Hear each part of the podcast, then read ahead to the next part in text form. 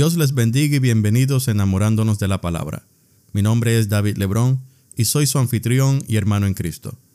Para la gloria de Dios hemos terminado el estudio El Cantar de Salomón. Hoy no comenzaremos una nueva serie, sino que este episodio está dedicado a libros que he leído recientemente y que me parecieron muy buenos para recomendarles. Si usted los ha leído, pues gloria a Dios, déjenos saber qué le parecieron. Y si no los ha leído y la descripción que hagamos le parece interesante, pues anímese a leer alguno de ellos. Pero antes de todo, oremos. Dios Todopoderoso, te pido que bendigas a cada uno de los oyentes de enamorándonos de la palabra. Esto te lo pido, mi Señor, en el nombre del Padre, del Hijo y del Espíritu Santo. Amén. El primer libro del cual les quiero hablar es titulado Las disciplinas de un hombre piadoso, escrito por el pastor Ken Hughes. El libro trata de una serie de disciplinas que un hombre debe practicar haciéndolas parte de su vida para ser un mejor hombre y representante de Cristo. Recordemos que cuando vivimos, no vivimos nosotros, sino que vive Cristo en nosotros y por lo tanto, nuestro caminar diario debe dar testimonio de que Cristo vive en nosotros. Las disciplinas de un hombre piadoso está dividido en seis disciplinas y cuatro de ellas tienen varias subdivisiones. La primera división es la disciplina de la santidad y esta no tiene subdivisiones. En esta sección del libro se nos dice lo siguiente, pero nadie puede pretender tener un talento espiritual natural. En realidad, todos vinimos al mundo en la misma situación de carencia en cuanto a lo espiritual. Nadie busca a Dios naturalmente. Nadie es intrínsecamente justo. Nadie hace instintivamente el bien. Por consiguiente, como hijos de la gracia, nuestra disciplina espiritual lo es todo. Todo. Esa declaración no ha sido hecha por el pastor Ken Hughes, sino que es basada en las escrituras. En Romanos 3, 9 al 18, vemos que el apóstol Pablo ya hizo esta declaración basada en las escrituras del Antiguo Testamento. Así que el problema que el hombre tiene para mantener su santidad es uno antiguo, lo cual nos dice que debemos ser intencional a la hora de practicar la santidad, es decir, de ejercer una disciplina de santidad. La segunda división del libro trata de las disciplinas de las relaciones. Esta división incluye cuatro subdivisiones. La disciplina de la pureza, la disciplina del matrimonio, la disciplina de la paternidad y la disciplina de la amistad. Todas estas subdivisiones han sido descritas muy bien y en detalle. La disciplina de la amistad nos habla de cómo, con el pasar de las décadas, el hombre se ha venido aislando. Hace unas cuantas décadas atrás el hombre buscaba echar raíces en sus comunidades buscaban un trabajo que les quedara cerca de la casa, se mudaban a una comunidad que no les quedara tan lejos de sus padres, formaban amistad con los padres de las escuelas a las que los hijos asistían, etc. Pero con el tiempo, la tecnología ha avanzado, haciendo que el mundo, por así decirlo, se encoja. Los automóviles son más eficientes y no consumen tanto combustible. Viajar por avión es mucho más económico y parece que las distancias son mucho más cortas. Así que el hombre, mientras antes se esforzaba por estar cerca de sus padres, ahora acepta un empleo en otros estados, distanciándose de sus padres.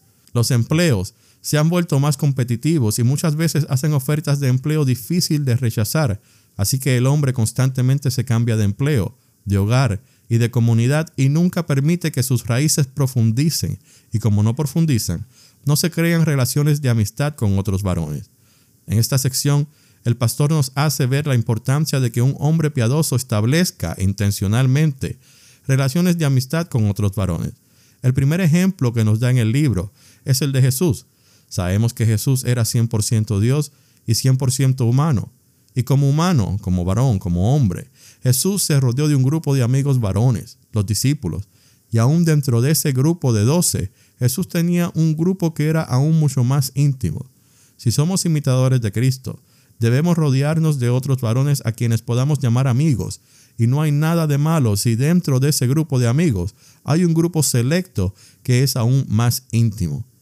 La tercera sección trata de las disciplinas del alma y sus cuatro subdivisiones son la disciplina de la mente, la disciplina de la vida devocional, la disciplina de la oración y la disciplina de la adoración. En la disciplina de la mente se nos habla de lo importante que es lo que nuestra mente consume. Hoy en día no se puede mirar un programa de televisión o alguna película sin que haya una escena de alguien desnudo o teniendo relaciones sexuales. Muchas revistas o libros solo hablan de sexo y de cómo seducir al varón o a la mujer. Las portadas de las revistas tienen imágenes provocativas para que tanto hombres como adolescentes, hembras y varones las compren.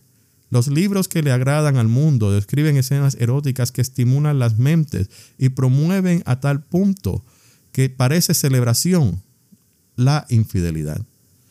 La música de hoy en día es vulgar. Antes, la música del mundo contenía sentido figurado. Describían las mismas cosas de las que las canciones de hoy nos hablan, pero hoy las líricas son simplemente vulgares. Y para un hombre piadoso deben ser ofensivas y bochornosas. Cuando un hombre practica la disciplina de la mente, se concientiza de todas estas cosas y evita consumir lo que el mundo ofrece y prefiere leer la Biblia, mirar películas cristianas y escuchar alabanzas a nuestro Rey. Es importante que nuestra mente se sature de contenido espiritual y no del contenido que encontramos en el producto que el mundo ofrece y consume. Nuestra alma se va a inclinar hacia el lado del cual viene su alimento si el alimento del alma está en las cosas del mundo, seremos seres carnales. Pero si el alimento del alma está en el constante consumo de la palabra de Dios y de cosas espirituales, nuestra alma se va a inclinar hacia las cosas espirituales. No dejemos que el mundo nos absorba. Batallemos y absorbamos al mundo con las buenas nuevas de Jesucristo, y el Espíritu Santo los convencerá de pecado, y sus corazones serán abiertos a Cristo el Salvador. La cuarta sección trata de las disciplinas del carácter y sus tres subdivisiones son la disciplina de la integridad, la disciplina de la lengua y la disciplina del trabajo. La disciplina de la integridad trata acerca de la honestidad del hombre piadoso. Solo porque nadie no nos está mirando, no quiere decir que estamos libres de pecado porque Dios siempre está mirando. Por tal razón, debemos ser honestos con nosotros mismos y aceptar que lo que estemos haciendo no está siendo aceptado por Dios. Y no estamos hablando de cosas enormes, sino de cosas que parecen inofensivas para nosotros. Por ejemplo, con la oportunidad que tenemos muchos de trabajar desde casa, se nos presenta la oportunidad de mirar televisión en vez de estar trabajando, o de acostarnos a dormir, o de salir a hacer otras cosas mientras estamos cobrando el dinero de la empresa.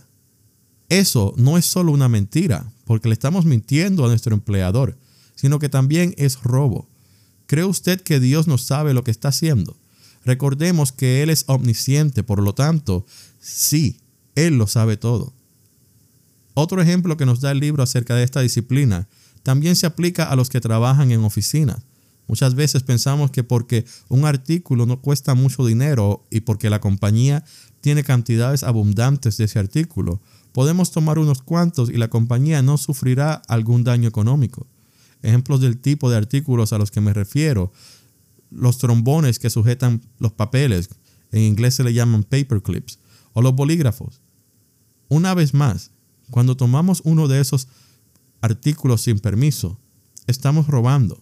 Estamos tomando propiedad que no nos pertenece y la estamos haciendo nuestra sin el consentimiento de nadie. Solo porque nadie sabe que falta uno, no lo hace correcto.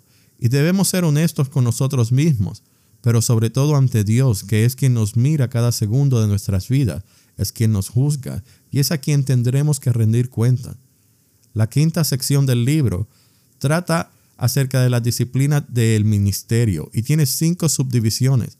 La disciplina de la iglesia, la disciplina del liderazgo, la disciplina del dar, la disciplina de testificar y la disciplina del servicio.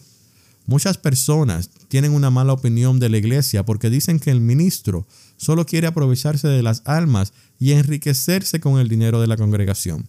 Sin embargo, la disciplina del dar nos explica que el traer el diezmo, es decir, el 10% de nuestros ingresos a la congregación para uso de la promoción del reino de los cielos, es solo el mínimo. Que si nos ponemos a calcular lo que Dios realmente requería de su pueblo en el Antiguo Testamento, estaríamos mirando a un 35% de nuestros ingresos. Usted se imagina las quejas y excusas del mundo si encima de lo que el gobierno toma de nuestros ingresos, la iglesia o Dios nos requiera que entregáramos un 35% a la obra. Esta disciplina nos motiva a poner en práctica y a ejercitarnos al dar dadivosamente, teniendo en mente que lo que damos lo damos al Señor. No se trata de un evangelio de prosperidad, pero sí se trata de que cuando damos a Dios lo damos con alegría en el corazón, según nuestros recursos, y no de mala manera o por obligación. Lo que damos a Dios, lo damos porque así Él lo ordena y porque nace en el corazón el querer agradar a Dios. La última sección no tiene subdivisiones y se trata de la gracia de la disciplina. Esta corta sección nos habla de cómo el poner en práctica todas las disciplinas que hemos leído en el libro nos mejora en muchos aspectos, pero sobre todo mejora nuestra relación con Cristo.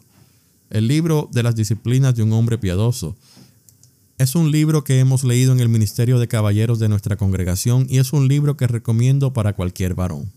Si usted es parte del grupo de caballeros de su iglesia, sugiérale al grupo que lo lean juntos. Si usted es una mujer, sugiera el libro al grupo de caballeros y verá cómo se lo agradecerán. Y si usted es una mujer casada, regálele una copia a su esposo y verá que él apreciará muchísimo. Este libro tiene su contraparte titulado Las disciplinas de una mujer piadosa, el cual yo no he leído. La autora del libro es Barbara Hughes, quien es la esposa del pastor Ken Hughes, quien escribió Las disciplinas de un hombre piadoso. Yo no he leído el libro Las disciplinas de una mujer piadosa, pero a mí me gustó tanto el de los varones que le compré una copia del de las mujeres a mi esposa y no había leído más de 20 páginas cuando me dijo que es un excelente libro y hasta se motivó a hacer un estudio de uno de los capítulos al grupo de damas. Así que si usted es una dama y le gusta leer, le recomiendo el libro Las disciplinas de una mujer piadosa, escrito por Barbara Hughes. El próximo libro que les recomiendo es una biografía. A mí me gustan las biografías porque aprendo de las experiencias de otras personas.